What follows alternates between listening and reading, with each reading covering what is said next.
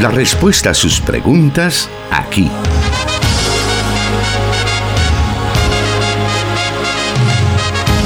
En Solución Bíblica. Comenzamos.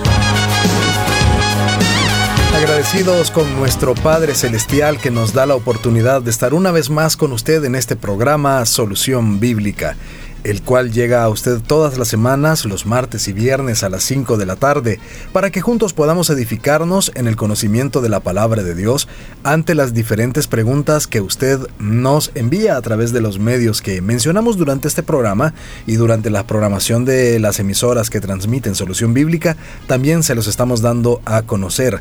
Esas respuestas son traídas por el pastor Jonathan Medrano, quien ya se encuentra con nosotros listo para responder. Bienvenido, pastor.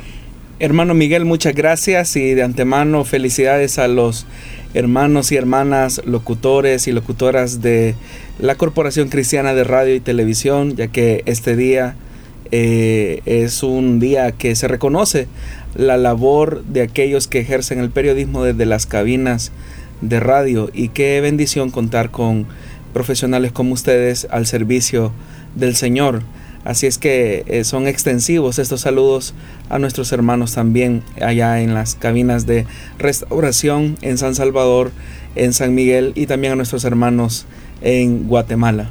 Muy bien, gracias Pastor por ese saludo. Nos unimos y hacemos extensivo ese, e, esas felicitaciones a todas las personas, a todos los locutores que usted menciona y a nivel nacional también poder eh, celebrarlo. Y también reflexionábamos sobre, sobre esto en la mañana, Pastor, y es que a nosotros nos ha tocado, si bien es cierto, estar con el talento que Dios nos ha dado, obviamente, ¿verdad? Se tiene que cultivar y todo eso, pero que Dios nos da la oportunidad de invertirlo en su reino, hablando no cualquier cosa, no diciendo anuncios comerciales, sino que nos ha dado la oportunidad de invertirlo en el reino de Dios. Definitivamente, hermano, el mensaje que ustedes acompañan es la voz que reconcilia a los hombres con Dios por medio del Evangelio, ya que detrás de su labor, de también de, comunicar ese mensaje de restauración hace posible que muchas personas lleguen al conocimiento del Evangelio. Recuerdo muchos testimonios de hermanos y hermanas que en algún momento de dificultad ellos mencionaron que una palabra de un locutor, la reflexión que pudo haber dado una locutora sirvió como de estímulo para que ellos pudieran acercarse al Evangelio probablemente nosotros no alcancemos a dimensionar el alcance que tienen los medios de comunicación, pero sobre todo cuando estos son ejercidos por profesionales que llevan el mensaje del reino de Dios a diferentes sitios, ya que la cobertura de los medios no solamente se reduce a la localidad por la que ha sido adjudicada una frecuencia radial, sino que ahora con la bendición de tener el Internet podemos llegar a diferentes partes del mundo y eso nos llena de mucha alegría a todos aquellos que somos socios de los proyectos de comunicación de Misión Cristiana Elín, porque gracias a las aportaciones que Dios nos permite entregar es que estos medios de comunicación siguen funcionando sin pautas publicitarias y todo esto con el único interés de llevar las buenas nuevas de salvación a toda, a toda parte de nuestro país y aún fuera de él. Claro, y ese es un privilegio que por el cual agradecemos también en este día, un privilegio que Dios nos da y esta misión también de poder ser parte de sus filas y poder a través de este medio, a través de la locución, también estar eh, enfocados en esa misión que se tiene. Así que pues gracias pastor por esas palabras y también pues las felicitaciones extensivas como decía anteriormente a todos los locutores que están conectados con este programa. Vamos a dar inicio con las preguntas para esta tarde. Siempre tenemos varias. Usted nos envía cada semana a través de WhatsApp, a través de Facebook. Nosotros estamos pendientes de revisar y estarlas tomando en cuenta en una lista y por orden de llegada que se vayan disipando. Vamos entonces ahora con la primera pregunta que tenemos para esta tarde, la cual nos dice así. En el libro del profeta Zacarías capítulo 4, se menciona sobre los dos olivos, que dice que están ungidos y están en presencia del Señor. ¿Quiénes son ellos? Bueno, para responder esta pregunta es importante que ubiquemos eh, al libro del profeta Zacarías en el contexto histórico en el cual se redactan estas visiones y entre ellas la visión de los dos ungidos. Eh, este libro del profeta Zacarías se ubica durante el reinado de Darío I junto a otro profeta que podríamos decir le viene siguiendo los talones debido que al finalizar la profecía de Ageo comienza la actividad profética de Zacarías, que se prolonga básicamente por dos años entre el año 520 al 518 a.C. Zacarías, al igual que Ageo, reflejan la preocupación de los judíos de la época, que tenía que ver con la reconstrucción del templo y también con el tema de la restauración escatológica del pueblo. Comparados con los profetas preexílicos y sus denuncias contra el templo y contra la actividad desarrollada al interior de, este recinto, eh, puede parecer un poco extraña el hecho de que estos profetas como Ageo y Zacarías se dediquen a darle una importancia al sistema sacrificial, a la vida del templo, en relación a los profetas preexílicos, como lo acabo de mencionar. Pero es importante que recordemos que los tiempos y las circunstancias eh, habían cambiado ya para la época del profeta Ageo y de Zacarías, porque el problema fundamental era que los desterrados, es decir, los judíos que habían vuelto de Babilonia, tienen que volver a reconstruir su propia identidad y reconstruir los lazos de comunidad que les permitan hacerle frente como un solo bloque a las nuevas circunstancias que les toca vivir. Y es en ese contexto donde se inserta la preocupación de estos dos profetas por la reconstrucción del templo, ya que la comunidad de retornados era bastante débil y el destierro había jugado en contra de la cohesión y la unidad del pueblo. Este contexto es importante porque Zacarías eh, escribe cuando Darío I, eh, una vez había consolidado su reino hacia el año 520, restaura la paz en todo el imperio persa. Y eso le permite a Darío también continuar con la misma política de repatriación y de tolerancia al igual que su antecesor Ciro. Sin embargo, la situación anímica de los judíos cuando regresan a su tierra eh, es casi un cúmulo insuperable de dificultades que hacen que ellos vayan postergando la reconstrucción del templo y cada uno básicamente se dedica a reconstruir y a cuidar lo suyo, su vivienda, su campo y el tema del templo queda como en un segundo plano. Entonces cuando tenemos en cuenta esa realidad histórica, ahora es importante también mencionar la composición de la primera parte del libro del profeta Zacarías, porque debemos de tomar en cuenta que el libro del profeta Zacarías está dividido en dos bloques fundamentales. Pero la primera parte, es decir, el primer gran bloque, la primera gran sección, tiene que ver con las visiones que giran alrededor de la reconstrucción del templo y que muchas veces no son tan fáciles de detectar. Pero para que tengamos más o menos un esquema de esa división de la primera sección del libro del profeta Zacarías, que es donde se inserta eh, el relato por el cual pregunta el oyente, eh, vamos a hacer una mención. La primera eh, comienza en el capítulo 1, versículos del 8 al 16, donde se nos habla de la visión de los caballeros montados obviamente en sus caballos de diferentes colores y que describe el castigo de las naciones y la bendición sobre Jerusalén. Esa es la primera visión. La segunda visión que va del capítulo 2 del versículo 1 al 4 habla de los cuatro cuernos y los cuatro herreros que se refiere al castigo de los paganos. La tercera eh, es la del hombre que con un cordel en mano mide a Jerusalén acompañado pues de una vibrante invitación para que los exiliados retornen del destierro que se en Babilonia, que se suscitó en Babilonia.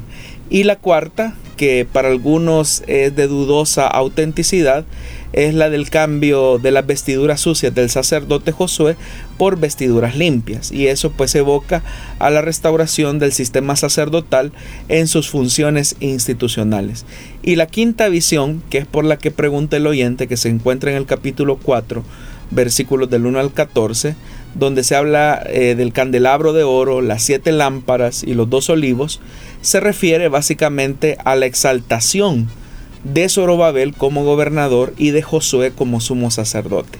Para que nos ubiquemos en el pasaje, este dice en el capítulo 4 eh, y específicamente a partir del versículo 4 en adelante dice, entonces el ángel que hablaba conmigo volvió y me despertó como a quien se despierta de su sueño y me preguntó, ¿qué es lo que ves? Yo le respondí, veo un candelabro de oro macizo con un recipiente en la parte superior Encima del candelabro hay siete lámparas con siete tubos para las mismas. Hay también junto a él dos olivos, uno a la derecha del recipiente y el otro a la izquierda. Le pregunté entonces al ángel que hablaba conmigo, ¿qué significa todo esto, mi señor? Y el ángel me respondió, ¿acaso no sabes lo que significa? Tuve que admitir que no lo sabía. Así que el ángel me dijo, esta es la palabra del Señor para Zorobabel no será por la fuerza ni por ningún poder, sino por mi espíritu, dice el Señor Todopoderoso. ¿Quién te crees tú, gigantesca montaña? Ante Zorobabel solo eres una llanura, y él sacará la piedra principal entre gritos de alabanza a su belleza. Entonces vino a mí la palabra del Señor. Zorobabel ha puesto los cimientos de este templo, y él mismo terminará de construirlo. Así sabrán que me ha enviado a ustedes el Señor Todopoderoso. Cuando vean la plomada en las manos de Zorobabel, se alegrarán los que menospreciaron los días de los modestos comienzos. Estos son los siete ojos del Señor que recorren toda la tierra. Entonces le pregunté al ángel, ¿qué significan estos dos olivos a la derecha y a la izquierda del candelabro? Y también le pregunté, ¿qué significan estas dos ramas de olivo junto a los dos tubos de oro por los que fluye el aceite dorado? El ángel me respondió, ¿acaso no sabes lo que significan? y tuve que admitir que no lo sabía. Así que el ángel me explicó, estos son los dos ungidos que están al servicio del Señor de toda la tierra. El candelabro, estimados oyentes, representa básicamente la comunidad de Israel, pero también puede simbolizar la presencia del Señor en medio de su pueblo que pues está ahí para guiarlos, para protegerlos, para iluminarlos. Cuando hablamos del candelabro, eh, tenemos que pensar en, lo que los judíos llaman específicamente como la menorá. Es la forma en que se traduce esa palabra, pero lo correcto es la menorá.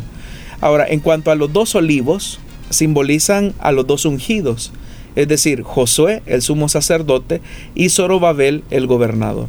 Y se les llama ungidos o literalmente hijos del aceite por el tema de la consagración, tanto como rey como sacerdote ya que se ha derramado el aceite sobre sus cabezas y por lo tanto han sido consagrados para una misión específica. Debemos de recordar, estimados oyentes, que Zorobabel encabezó la lista de los que regresaron a Jerusalén a raíz del edicto de Ciro. Y como era descendiente de David, los judíos eh, se alentaron o descifraron en él la esperanza mesiánica que obviamente nunca se vio realizada. Lo que sí llevó a cabo Zorobabel junto al sumo sacerdote Josué fue la reconstrucción del templo de Jerusalén. Entonces, como usted puede notar, estos dos ungidos, como los menciona la profecía, se refieren al sumo sacerdote y al gobernador. Al hablar acerca del tema de la unción, sabemos que no era una práctica única de Israel, sino que también de los pueblos circundantes. ¿Qué hacía diferente la unción en Israel a comparación de los otros pueblos? Es verdad, hermano, en el antiguo Oriente Próximo, el ungimiento de las personas o de los objetos usando aceite o simple eh, óleo perfumado era costumbre muy extendida, con fines cosméticos, curativos y como una forma de preservación o de conservación. El aceite de oliva solía aplicarse como norma, por ejemplo, después del baño, también para las heridas, se aplicaba aceite incluso a los cadáveres, a los cautivos que habían sido liberados e incluso eh, en el tema militar hasta los escudos. En preparaciones especiales se utilizaba el aceite para ungir la cabeza y los pies de los invitados en una recepción solemne donde se aplicaba este acto a personas muy respetadas o muy estimadas. Eh, por lo tanto, el aceite podía ser utilizado también como perfume o también como un símbolo de gozo, de bienestar, de hospitalidad. a la inversa, ¿verdad? Una persona que se encontraba en luto se abstenía de aplicarse aceite, ¿verdad? Porque su condición de tristeza no se lo permitía. Ahora, ya específicamente en Israel, que es su pregunta, eh, el uso del aceite tenía un significado religioso. Conocer lo que la Biblia especifica sobre el aceite eh, usado para la unción nos ayuda a comprender mucho este tema, ya que el aceite que era utilizado para usos sagrados precisamente llevaba ese nombre, según lo relata el libro de Éxodo capítulo 30 versículo 25 cuando lo denomina aceite de la santa unción. Dios estableció una fórmula que básicamente describía los componentes para preparar este aceite y ordenó incluso, hermano, que bajo pena de muerte, que solo debía de ser derramado por la persona indicada sobre reyes y sacerdotes que él había elegido. Dios también, incluso dentro de sus prohibiciones, mandó que las personas no fabricaran este aceite con los componentes que había él dejado para ser aplicado a otras personas. Eh, y por eso es que encontramos una severa advertencia cuando leemos ese pasaje de Éxodo capítulo 30, versículos 31 al 33, que es lo que hace especial ese aceite de la santa unción. Vea lo que dice ese pasaje. Y hablarás a los israelitas diciendo, este será aceite de santa unción para mí por todas sus generaciones no se derramará sobre nadie, ni harán otro igual en las mismas proporciones. Santo es y santo será para ustedes. Cualquiera que haga otro semejante o el que ponga de él sobre un laico, será cortado de entre su pueblo. Entonces esta cita, este pasaje que hemos leído, hermano, revela que tanto la acción de ungir como la fabricación y uso del aceite de la santa unción era un tema bastante serio que quedaba limitado a un contexto plenamente religioso y por lo tanto el pueblo no debía de tomarlo a la ligera.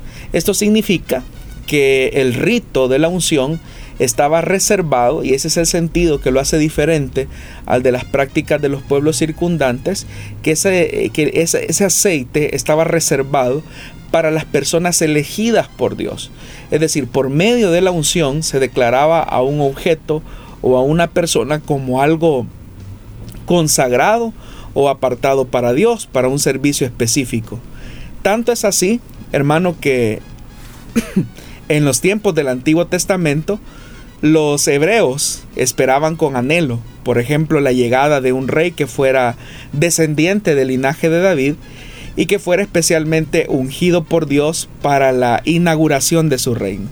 A esa figura profética se le daba un nombre derivado precisamente de la raíz que da lugar al verbo ungir que es Mesías. Muy bien, gracias por estar pendiente del 98.1 FM y todas las emisoras que conforman Corporación Cristiana de Radio y Televisión. Volvemos en unos segundos.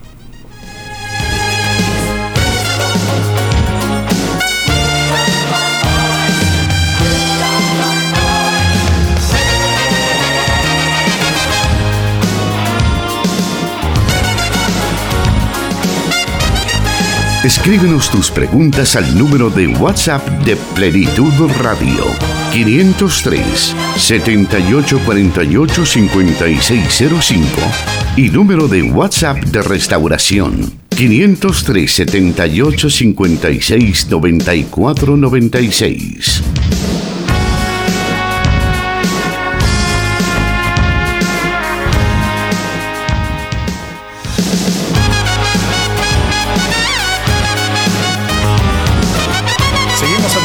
Con el programa Solución Bíblica. Agradecemos a quienes ya se están reportando con nosotros por los diferentes medios que están a su disposición. Uno de ellos es el WhatsApp de Plenitud Radio 78485605. También el WhatsApp de Restauración está disponible para que usted pueda enviarnos sus mensajes. Asimismo puede hacerlo en la, en la transmisión en vivo que tenemos en Facebook Live, en las páginas de Solución Bíblica, Plenitud Radio y Misión Cristiana Elim Santa Ana. Allí puede vernos comentarnos y decirnos dónde nos está escuchando para nosotros también. Ese es un detalle interesante. Vamos a continuar entonces con más de las preguntas que hemos recibido y otra tiene que ver eh, con lo que hemos estado hablando aunque es de otro oyente el que nos envía esta pregunta. ¿Es correcto que se unja con aceite a un pastor para ordenarlo o al ministerio? Bueno, antes de, responder esa pregunta, solo quisiera eh, enfatizar una, verdad que se encuentra ya en el Nuevo Testamento con respecto al tema del ungido o al Mesías. Eh, bueno, claramente, ¿verdad? El Nuevo Testamento en su totalidad da testimonio que Jesús de Nazaret era el verdadero Mesías, esperado y anhelado por Israel.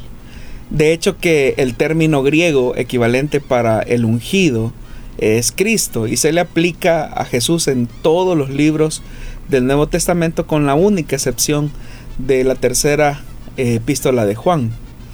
El término hebreo Mesías y el griego Cristo eh, se traduce como ungido, como ya lo mencionamos, y significa que Dios Hijo fue elegido para venir en forma humana con un propósito particular y que con esa acción Cristo abandona sus privilegios como Dios, pero sin renunciar a su divinidad, obedeciendo obviamente el perfecto estado de santidad y sin pecado para dar su vida en rescate por nosotros. Entonces cuando Jesús viene en su forma humana, Cristo trae la esperanza a la humanidad con su muerte y resurrección. De esa forma es que los creyentes somos ungidos en Cristo y pertenecemos al Señor como lo afirma la palabra. De esta verdad encontramos un testimonio claro en la primera carta de Juan capítulo 2 versículos 20 y 27. Ese pasaje dice así, pero ustedes tienen la unción del santo y todos ustedes lo saben. En cuanto a ustedes, la unción que recibieron de Él permanece en ustedes y no tienen necesidad de que nadie les enseñe. Pero así como su unción les enseña acerca de todas las cosas y es verdadera y no mentira, y así como se las ha enseñado, ustedes permanecen en Él. Entonces eso es importante ver cómo Cristo, el Mesías, es ungido, eh, es comisionado por Dios para una tarea específica de redención y que por medio de su acción es que nosotros venimos a ser ungidos en Él. Y la forma en que venimos a ser ungidos en el Señor es cuando el Espíritu Santo viene a morar en nosotros. Entonces, en un sentido técnico, como lo mencionábamos creo que el viernes de la semana pasada, eh, la unción tiene que ver con la morada del Espíritu Santo.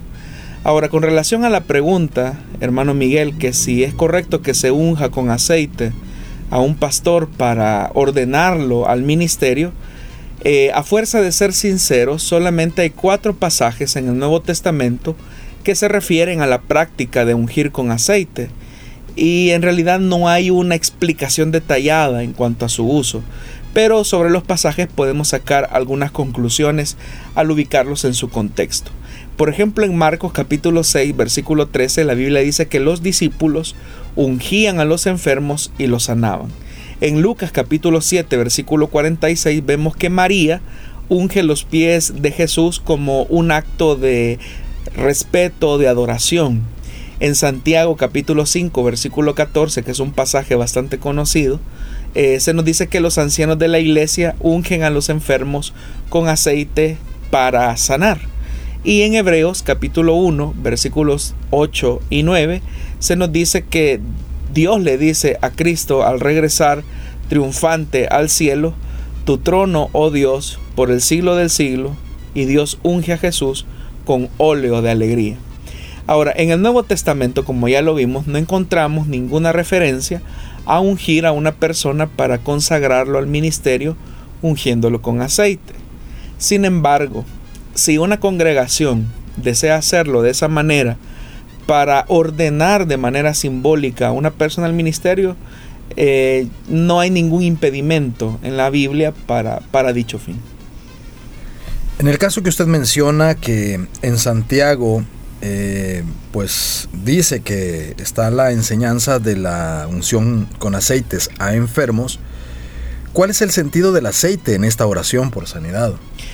Bueno, en realidad, hermano, el aceite no tiene nada mágico o misterioso, ¿verdad? El aceite que se utiliza es aceite de oliva que uno lo puede conseguir en un supermercado fácilmente. O sea, el aceite no tiene nada, ninguna composición mágica o especial como algunos quieren hacerle ver eh, al aceite. El aceite es como un estímulo, en realidad, es como un estímulo a la fe de la persona para creer en la promesa de Dios que Él ha dicho que la oración del justo puede mucho. Entonces el aceite en sí mismo no hace nada, lo que mueve la mano de Dios es la fe, la fe de la persona. Pero el aceite viene a ser como un recurso que alienta de alguna manera a la persona para creer en las promesas de Dios y así pues poder recibir esa anhelada sanidad que muchas veces la, la, misma enfermedad por vivir en una condición de pecado somete a los hombres ante ese flagelo que puede conducir hasta la muerte eh, si Dios no interviene. Entonces, en ese sentido es que el aceite se utiliza en esa unción por los enfermos. Muy bien, seguimos adelante con el programa Solución Bíblica. Siempre le recordamos que estamos a través de las plataformas de Spotify y SoundCloud. Esas son eh, aplicaciones que usted puede tener también en su teléfono y ahí buscar solución bíblica y podernos escuchar, hacernos parte de sus listas de reproducción para que al momento de estar conduciendo en otro horario al momento de estar haciendo sus quehaceres, estar escuchando por supuesto su música en Spotify, pero también estarse edificando en la palabra de Dios a través de Solución Bíblica. Esas son dos eh, plataformas que también están a su disposición para que pueda eh, ser parte del programa Solución Bíblica. Haremos una breve pausa y volvemos.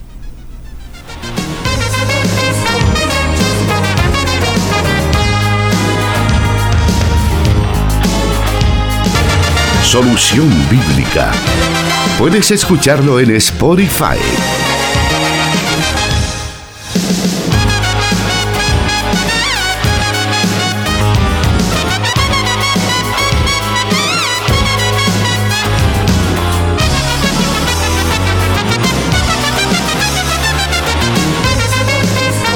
Y bueno, vamos a, en estos momentos a la siguiente pregunta para esta tarde, que nos dice de la siguiente manera. En la Biblia se nos menciona sobre la enseñanza de la imposición de manos. ¿Qué significado tiene esta doctrina? Bueno, en Hebreos capítulo 6, versículo del 1 al 2, hay una mención sobre la doctrina o la verdad de la, de la imposición de manos. Ese pasaje dice así.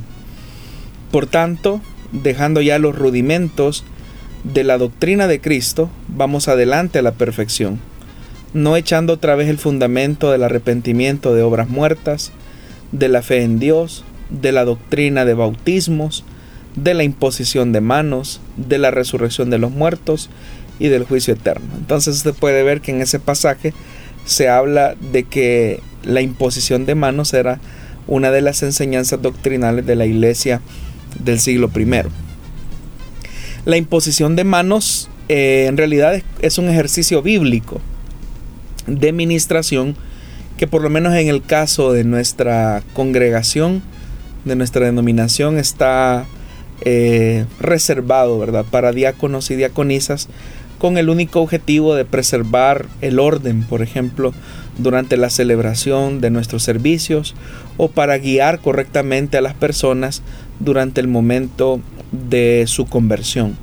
Eh, por ejemplo, si durante el culto eh, regular de la iglesia, un diácono guiado por el Espíritu, eh, impone manos sobre una persona para realizar específicamente una oración en particular, eh, pues son ellos los, los encargados, ¿verdad?, de, de, hacerlo y de moverse durante el culto.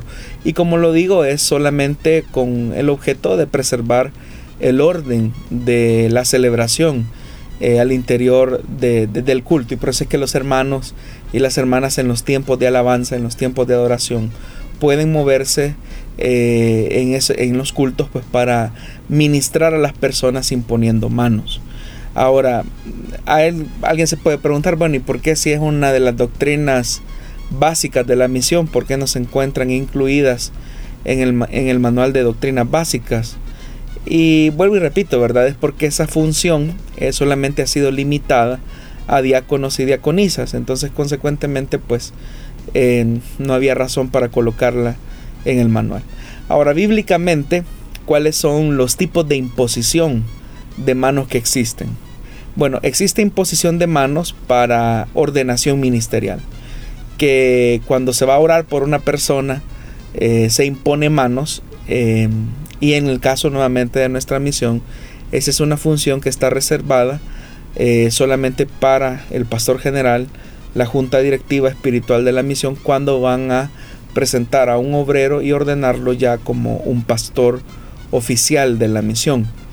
También existe la imposición de manos para salvación, que es la que eh, ejercitan los diáconos y las diaconisas cuando van a guiar a una persona eh, en esa oración de fe que se va a realizar. Y esa imposición de manos se realiza, como ya lo mencioné, en ese momento específico donde se está produciendo el milagro del nuevo nacimiento, donde obviamente como la guianza del diácono de la diaconisa los conduce en una oración que lleva a la persona a confesar su condición de pecado, a reconocer a Jesús como su único y suficiente Salvador y Señor de su vida, y donde hay una eh, dirección, ¿verdad? Una confesión de rendir completamente la voluntad al señorío de Jesucristo. Entonces, en el marco de esta imposición de manos para conversión, son los diáconos y las diaconisas las que deben los que deben de guiar eh, a los hermanos que se están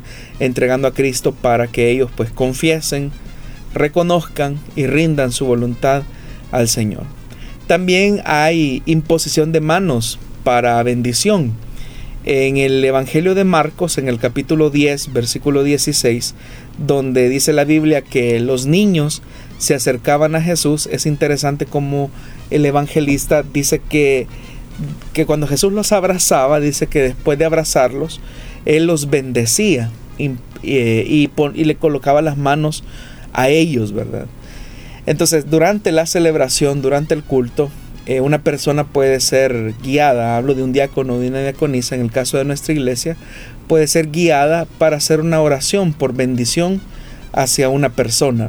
El Espíritu Santo puede revelar eh, qué necesidad hay en una persona y sobre esa base el diácono o la diaconisa se dirige a esa persona, impone manos y ora por esa bendición específica, que no necesariamente la persona se lo ha dicho al diácono o a la diaconisa, seguramente quizás ni se conocen, pero el Espíritu Santo se mueve en la adoración y por eso las, eh, los servidores pues son guiados por el Espíritu para imponer manos por bendición para una persona. También eh, se da la imposición de manos para recibir sanidad divina. Y también eso puede ser realizado eh, durante los cultos de celebración. Para tener una referencia bíblica de, de esto, en el libro de los Hechos, en el último capítulo, en el capítulo 28, versículos del 8 al 9, dice, el padre de Publio estaba en cama, enfermo, con fiebre y disentería. Pablo entró a verlo y después de orar, dice, le impuso las manos y lo sanó. Como consecuencia de esto, los demás enfermos de la isla también acudían y eran sanados. Entonces vemos acá otro ejemplo de la aplicación o del funcionamiento de la doctrina de imposición de manos que es por sanidad divina. También eh, la imposición de manos eh, se ejercita para recibir el bautismo en el Espíritu Santo. En el libro de los Hechos, también en el capítulo 8, versículos del 14 al 17, dice, cuando los apóstoles que estaban en Jerusalén se enteraron de que los samaritanos habían aceptado la palabra de Dios, les enviaron a Pedro y a Juan. Estos, al llegar, oraron por ellos para que recibieran el Espíritu Santo, porque el Espíritu aún no había descendido sobre ninguno de ellos, solamente habían sido bautizados en el nombre del Señor Jesús. Entonces Pedro y Juan les, les impusieron las manos y ellos recibieron el Espíritu Santo. También, ¿verdad? Cuando hay actividades especiales, eh, los diáconos, las diaconisas, los pastores eh, ejercitan la doctrina de imposición de manos para que un creyente pueda recibir el bautismo en el Espíritu Santo. No necesariamente, ¿verdad? Estamos diciendo que una persona a ley, ¿verdad? Necesita que se le imponga manos para recibir el bautismo en el Espíritu Santo o la sanidad o una bendición, pero estamos hablando del ejercicio eclesial que los servidores tienen al momento de la celebración en la iglesia o incluso también en las células se puede ejercitar esta, esta bendición cuando el líder eh, ora por las personas, ¿verdad? Eh, que tienen algún tipo de necesidad. Pero que en el caso de la celebración, en el caso de los cultos, pues son los servidores, los diáconos y las diaconisas los que ejercen esta función. Muy bien, haremos una pausa en estos momentos y volvemos con más de Solución Bíblica.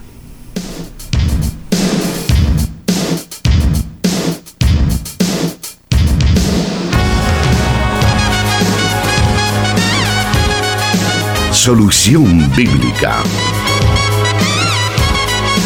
Puede escucharlo en SoundCloud.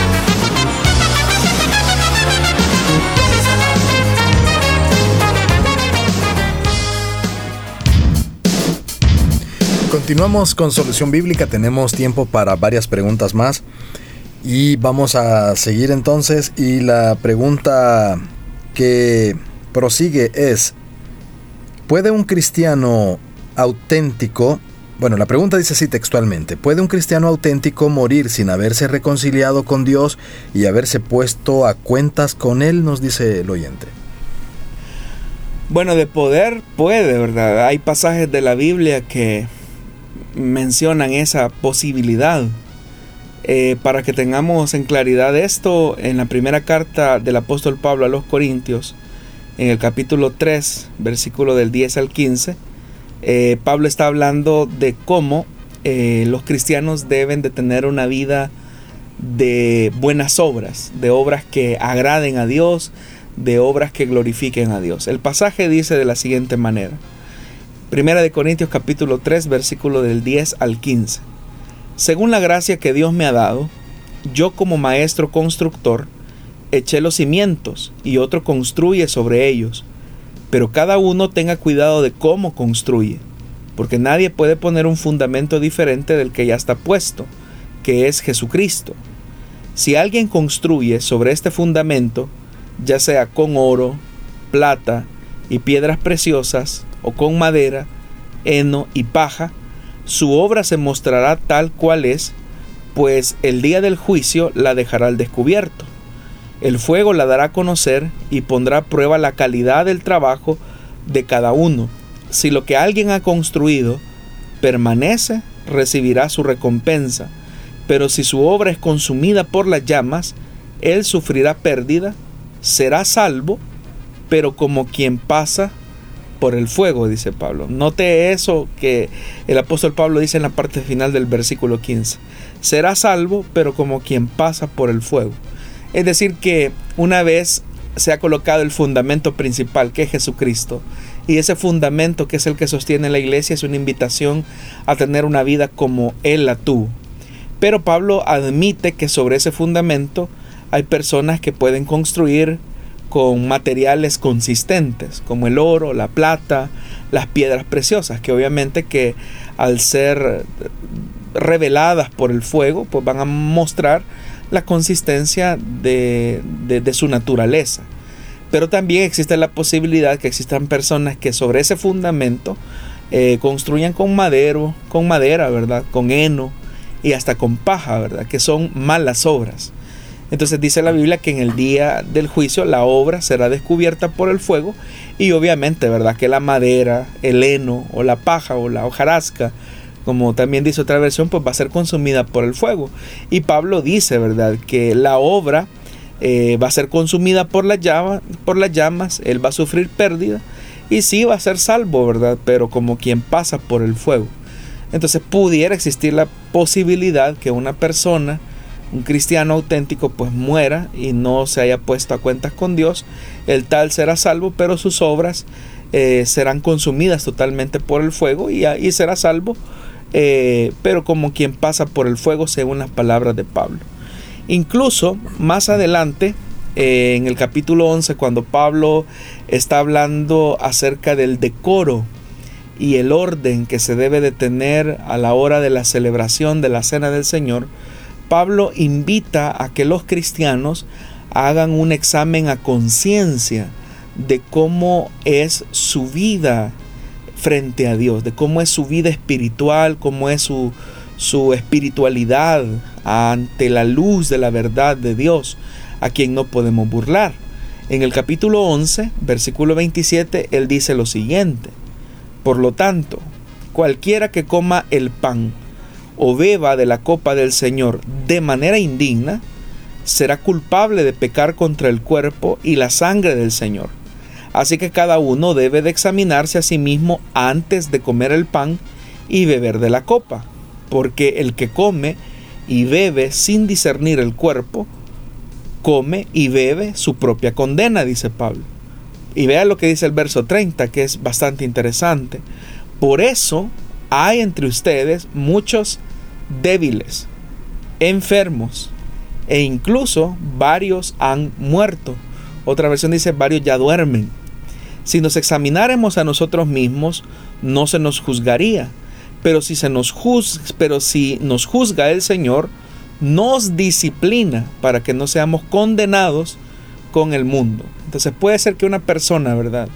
Ante una vida eh, continua de pecado, eh, que no se enmienda, un cristiano que no, no trata la manera de enmendarse, pues viene el Señor y para que no siga pecando y como dice el apóstol Pablo, no sea condenado con el mundo, entonces el Señor lo puede debilitar, lo puede enfermar o incluso le puede quitar hasta la vida, lo que significaría que una persona moriría, ¿verdad?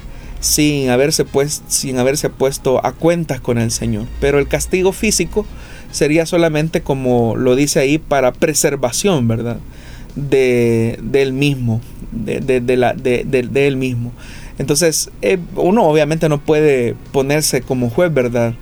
a emitir un veredicto, un juicio, una sentencia sobre alguien y decir a esa persona que murió y que no se reconcilió, pues seguramente está con el Señor o no está con el Señor. No es una competencia nuestra. Lo que podemos decir es que a la luz de estos pasajes de la Biblia existe la posibilidad que una persona que no se haya puesto a cuentas con Dios ya en la parte final de su vida, pues sea salva, pero sus obras serán consumidas por el fuego, como dice la escritura, o Dios, ¿verdad?, en una acción soberana puede debilitar, enfermar o hasta quitarle la vida a esa persona para que eh, ser disciplinado y no ser condenado con el mundo, como lo señala Pablo en 1 Corintios capítulo 11 versículos 32. Vamos a seguir adelante con el programa y vamos a, aprovechar estos minutos que restan para que también podamos incluir otra de las preguntas que usted nos ha enviado y es en otro orden de, de temas. Y este nos dice de la siguiente manera, ¿qué equilibrio debería de existir en un matrimonio que desea dejar padre y madre y unirse a su esposo con el otro mandamiento que debe honrar a padre y madre. Bueno, yo creo que tanto los padres cristianos como sus hijos casados, ellos a veces tienen algunas dificultades con el tema del equilibrio que debe de existir entre el concepto de dejar y unirse, con el de honrar a los padres, eh, especialmente cuando se leen algunos pasajes de la Biblia como Génesis capítulo 2, versículo 24, que dice que eh, el hombre debe dejar a su padre y a su madre y unirse a su mujer y los dos se van a fundir en una sola carne. O como por ejemplo cuando el escritor de los Efesios en el capítulo 6, versículo 1 dice que los hijos deben de obedecer al Señor, eh, a vuestros padres, porque eso es justo. O como cuando uno lee pasajes como el de Éxodo capítulo 20, versículo 12, ¿verdad? Donde hay un claro mandamiento, honra a tu padre y a tu madre para que los días se alarguen en la tierra que el Señor tu Dios dará. Entonces cuando uno lee esos pasajes, a veces las parejas, especialmente de recién casados, y a veces no necesariamente solo recién casados, sino que los matrimonios en general como que les cuesta lograr el equilibrio entre la separación de la casa eh, paternal y la unión con su esposa con el otro elemento del, de la honra que se debe a los padres. Pero vamos a comenzar primero haciendo tres declaraciones que son importantes y que se encuentran en el libro de Génesis, a partir del capítulo 2, versículo 24, que qué es lo que se entiende por dejar, eh, qué significa dejar padre y madre. Eh, básicamente, eh, dejar implica que en una familia hay dos tipos de relaciones. La relación padre e hijo, que es la temporal, que hay un momento en que se debe dejar. ¿Y qué, o sea, ¿y qué es lo que específicamente se deja? Todos sabemos que los padres tienen una responsabilidad sobre sus hijos, sobre la vida de sus hijos, mientras estos están bajo su cuidado. Entonces los padres trabajan por ellos, se dedican a ellos, tratan la manera de aconsejarlos, de orientarlos, a veces de ordenarles, eh, porque están bajo su cuidado.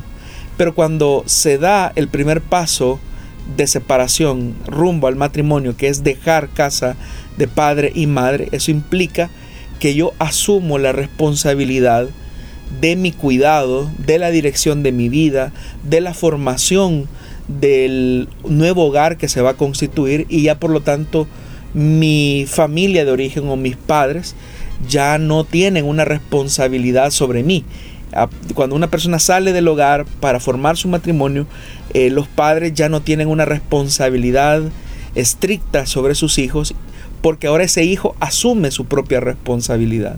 Entonces, asume esa responsabilidad para asumir una nueva, eh, que es la relación de marido y mujer, que es la permanente, porque el mismo Señor lo dijo, ¿verdad? Que lo que Dios unió o lo que Dios juntó no lo separe el hombre.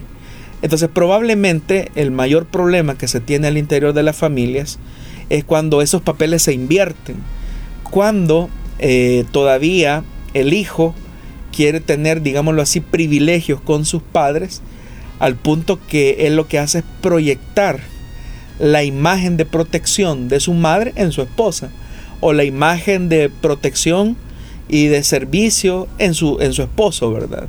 Eh, y, es ahí donde se confunden los roles, los papeles. Entonces, eh, lo que nosotros comúnmente llamamos mamitis o papitis, ¿verdad? Entonces ya están casados, pero siempre ellos recurren a los padres, eh, pero más, más que todo en un intento no de resolver los problemas y de buscar consejos, sino de buscar partidarios. Y es ahí donde se rompe ese principio de dejar casa de padre y madre. El otro elemento que también es importante es el de unirse. La palabra que se traduce ahí, la palabra hebrea que se traduce en ese pasaje de Génesis, de unirse se refiere a perseguir vigorosamente a alguien más. Eh, significa estar pegado a alguien, como que si unimos dos piezas con pegamento para, para formar una sola pieza, ¿verdad? Entonces, una de las actitudes que los esposos y las esposas deben de cultivar es no solamente cultivar el cortejo, ¿verdad? Eh, que muchas veces los esposos llegan hasta los votos matrimoniales y creen que eso va a preservar totalmente la unidad del matrimonio. Pero en realidad lo que debe de existir es una actitud vigorosa de perseguir la unidad, porque ese acto de unirse nos habla de una cercanía, de una intimidad. Esa intimidad se expresa en, la, en, el tercer aspecto, que dice que van a llegar a ser una sola carne. Porque básicamente la relación matrimonial, que es una relación misteriosa, donde se toma a dos individuos y se crea una entidad singular, eh, si yo sumo, por ejemplo, un hombre más un hombre, son dos hombres. Si yo sumo una mujer más una mujer, son dos mujeres. Pero si se une un hombre y una mujer en el vínculo del matrimonio, la Biblia establece que ellos van a llegar a ser una sola carne, una unidad. Y esa unidad tiene que ver con los aspectos físicos, emocionales, intelectuales, financieros, sociales. Y tan es descriptiva esa imagen de la unidad que la Biblia dice que llegarán a fundirse en una sola carne. Entonces, esa unidad se ve violentada cuando existe la intromisión, por ejemplo, de los suegros o cuando los hijos mismos permiten esa intromisión. Es ahí donde se pone en riesgo y en peligro la relación matrimonial. Y en ese sentido es que debe de existir un equilibrio. Hay una nueva relación, hay una nueva realidad de, en, el que, en el que se ha roto, por decirlo de alguna manera, el cordón umbilical y por lo tanto ya nuestros padres, los que estamos casados, no tienen responsabilidades sobre nosotros y por lo tanto nosotros asumimos la responsabilidad de esa relación matrimonial. Entonces, dentro de esa responsabilidad, yo no debo de permitir la intromisión tóxica eh, por parte ni de mi familia ni de la familia de ella, sino que debe de existir un equilibrio. Ahora, el otro, el otro tema con el que vamos a balancear la relación es con el tema de honrar a padre y madre. Ellos seguirán siendo nuestros padres hasta el último día de su existencia. Pero eh, lo que es importante durante el tema de la honra es que los hijos también deben de asumir una actitud de, de, honra y de un sostenimiento económico, especialmente cuando estos padres han llegado a la vejez y donde ya no se pueden valer por sí mismos. Entonces, el llamado de la Biblia es que en esas circunstancias el hijo debe de honrar económicamente en algunas ocasiones, a veces incluso invitarlo a vivir en el hogar en aras de la dignidad o el cuidado que se, que se debe de tener de, de ese padre, de esa madre. Entonces, si por alguna circunstancia a veces eh, la realidad impone que los padres pues deberán de vivir y ser acogidos por los hijos, pues no se está contrariando el principio de Génesis 2.24. Pero se debe de tener mucho cuidado porque puede existir la manipulación emocional por parte de los suegros y de alguna manera eso causar conflictos en el hogar. Aún eh, dentro del hogar, aún trayendo a los padres por estas condiciones de salud o de vejez, eh, se deben de mantener los límites eh, de respeto, de autoridad que la misma Biblia ha establecido. Entonces cuando se balancean los dos principios, entendiendo que mis padres dejan de ser responsables de mí ante mi nueva relación de matrimonio y entendiendo que cuando mis padres envejezcan o ya envejecieron o están en una condición de salud, mi deber como hijo será honrarlos y eso implica el sostenimiento de ellos para que ellos puedan tener una vida digna. Pero aún en eso debe de existir un equilibrio saludable y emocional para que el hogar funcione como Dios manda en su palabra. Dentro de, dentro de esa mención y todo lo que usted nos ha dicho, eh, puede realmente darse el hecho de que los hijos ya casados eh, puedan por A o B razón vivir con los padres, ya sea por una emergencia, por una situación, y bueno, qué decir también de quienes se quedan toda la vida. Bueno, lo que recomienda la escritura es una separación, ¿verdad? No solamente emocional, sino en cierta medida física, porque eso es saludable. Eh, lamentablemente por las condiciones económicas de nuestro país y, o de nuestras economías latinoamericanas y muchas veces, hermano, a fuerza de ser sincero, muchas veces por la falta de planificación, de previsión del futuro, muchas veces nosotros somos más reactivos, eh, más que intencionales, eh, muchas personas pues recurren a eso, ¿verdad? De ir a vivir a la casa de sus padres, pero eso no es lo que la Biblia enseña en su palabra. Porque cuando eso ocurre es usual que se den conflictos. Eh, por más que a veces los padres no quieren involucrarse en los conflictos que tienen sus hijos, sí lo hacen, sí se involucran emocionalmente cuando los ven disgustados, cuando los ven molestos. Eso de alguna manera tensa y carga el ambiente. Y si, por ejemplo, el padre no es objetivo o la madre no es objetiva, eh, es ahí donde se da una interferencia y no solamente se afecta, se está viendo afectada la relación matrimonial por el problema que ellos tienen, sino que ahora ese problema está afectando la relación con los suegros y con los padres de, uno de los cónyuges. Entonces, eh, lo recomendable, especialmente un llamado de atención o un consejo o una sugerencia para los muchachos que anhelan llegar un día al matrimonio, sean previsores eh, como dice el dicho salvadoreño, ¿verdad? El que se casa, casa quiere, ¿verdad? Entonces debe de salir. Yo no digo, yo no digo que en algunas ocasiones habrán circunstancias excepcionales en las que este principio pues a lo mejor no se va a aplicar al 100%. Sin embargo, aún en esa condición se deben de establecer límites y lo más pronto posible, por la salud de la pareja, ellos deben de buscar la independencia eh, emocional, económica de la familia de origen. Muy bien, gracias por esas respuestas y bueno, llegando casi al final del programa, siempre agradeciéndole, pastor, por estar respondiendo a nuestra audiencia.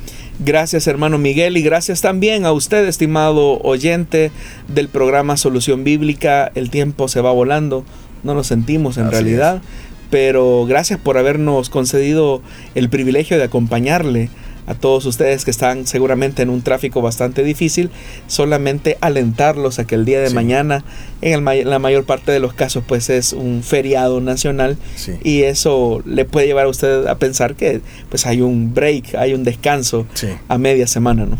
Sí, exacto. Hay que tener entonces esa esperanza, esa paciencia. Y bueno, agradecidos con usted, estimado oyente, por habernos acompañado en esta hora de aprendizaje de la palabra de Dios. Si él, si él nos lo permite, estaremos con usted el día viernes en vivo a las 5 de la tarde, siempre a través de las emisoras de Corporación Cristiana de Radio y Televisión y en nuestros hermanos en Guatemala 89.1 Cielo. Hasta la próxima, que el Señor le bendiga.